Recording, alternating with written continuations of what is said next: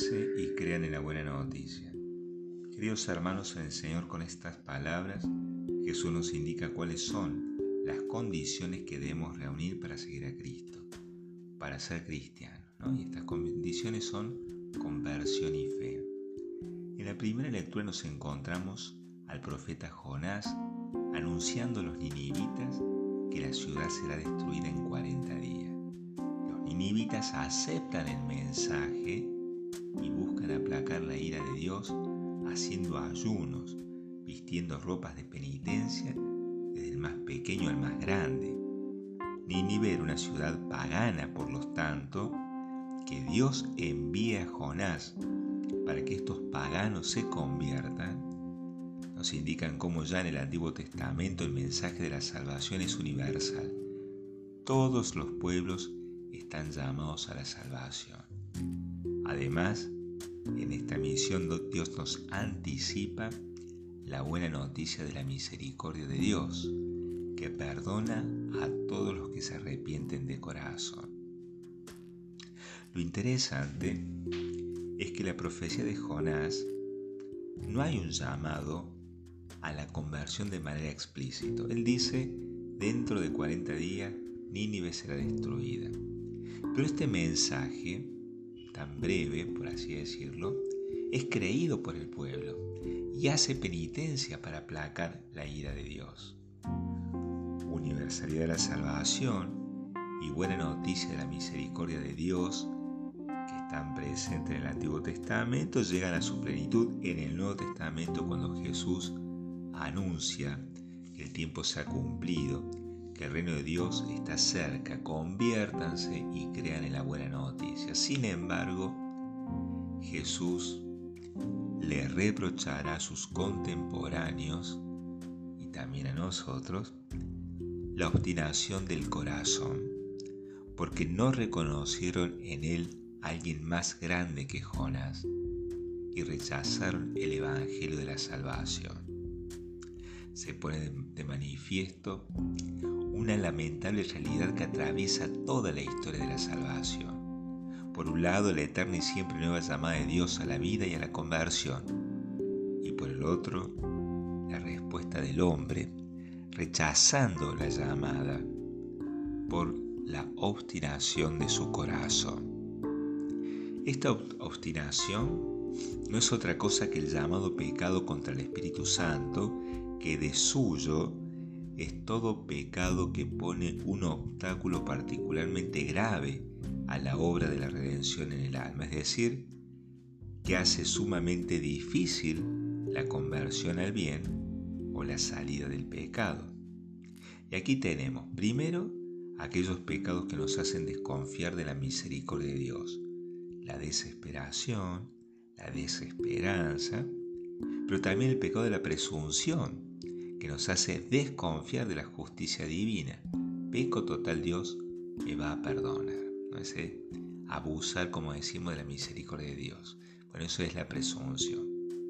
Segundo, otro grupo de pecados que nos hacen enemigos de los dones que Dios nos da y nos llevan a la conversión, por ejemplo, enemigos de la verdad, cuando no profundizamos en el conocimiento de los pecados, de los efectos negativos, cuando no profundizamos en el conocimiento de las verdades de fe, que están puestas allí para salvarnos, para vivirlas.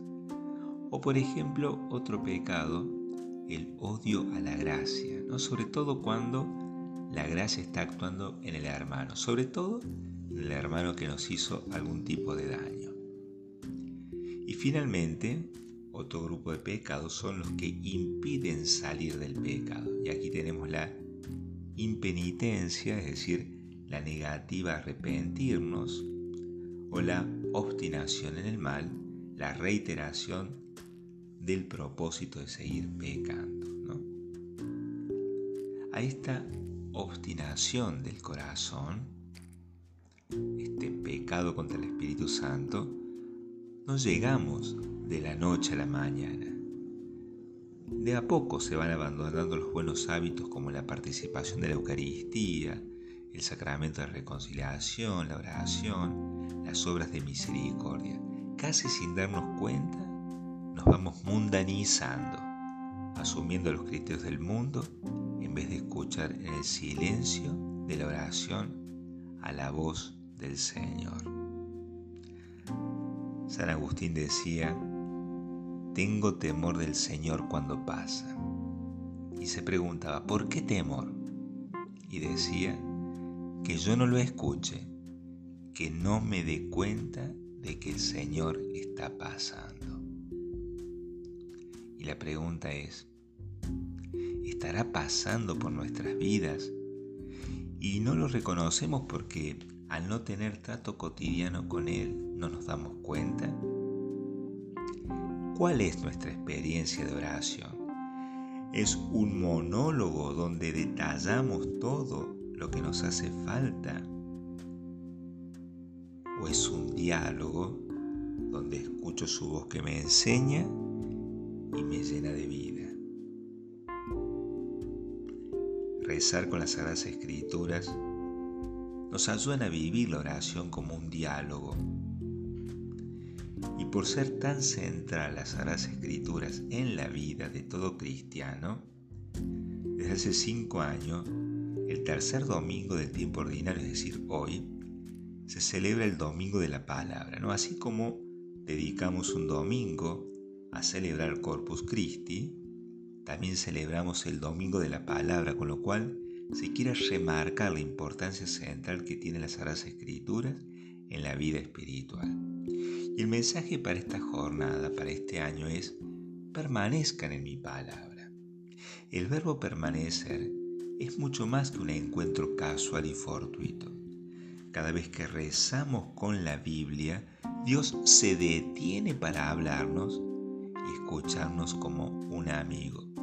Y en la medida que guardamos esta palabra en el corazón, la encarnamos en nuestra vida como lo hizo la Virgen María, entonces nos hacemos evangelio para los hermanos. En el subsidio previsto para este año, para vivir este tiempo o este día, cita el ejemplo del cardenal Van Recordemos, él estuvo 13 años preso por el régimen comunista de su país, en Vietnam, por considerarlo una amenaza. Quienes conocen algo de su vida recordarán que celebraba la Eucaristía, podríamos decir de manera clandestina en la cárcel. Los fieles se las ingeniaron para alcanzarle un poco de vino en una botella, haciéndolo pasar por medicina para el estómago, y unas hostias también camufladas, de tal manera que en la palma de su mano, cual cáliz, ponía tres gotas de vino y una gota de agua, y decía, mirando su mano, ¿no? Este era mi altar y mi catedral. Cada día tenía la oportunidad de extender las manos y clavarme en la cruz con Jesús, de beber con Él su cáliz más amargo. Fueron las misas más bellas de mi vida. Así en prisión sentía latir de mi corazón el corazón mismo de Cristo. Sentía que mi vida era su vida y la suya era la mía. Nuestra configuración, que en definitiva en la Eucaristía debemos vivir esto no es Cristo quien está viviendo en nosotros, es Cristo quien está, su corazón está latiendo en nosotros. ¿no? Bueno, Él sin tanta solemnidad lo podía vivir, la configuración plena con Cristo. ¿no? Y con respecto, como Él no podía tener la Biblia, ¿no? porque estaba prohibido, entonces tomaba pedazos de papel que encontraba y comenzaba a anotar los pasajes bíblicos que recordaba. Y ese pequeño compilado era como su vademecum, ¿no? Y decía, este evangelio reconstruido y encontrado fue mi vademecum cotidiano, mi baúl precioso, de donde obtener fuerza y alimento mediante la lección divina. ¿no? Entonces pensemos, una persona que estuvo tantos años detenida de manera injusta, 13 años, pudo vivir, pudo convertirse en un testigo de la esperanza porque en sus condiciones tan precarias celebraba la misa y podía hacer lección divina. Si Él lo pudo hacer, ¿por qué a nosotros nos cuesta tanto hacerlo? Queridos hermanos el Señor, la obstinación del corazón es una enfermedad que nos aleja de Dios. Pero este alejamiento se va produciendo de manera gradual. No dejemos que las urgencias del día a día nos roben la posibilidad de dialogar con Dios. Tomemos las sagradas escrituras que tenemos en casa, la Biblia, y digamos, habla Señor que tu siervo escucha. Que así sea.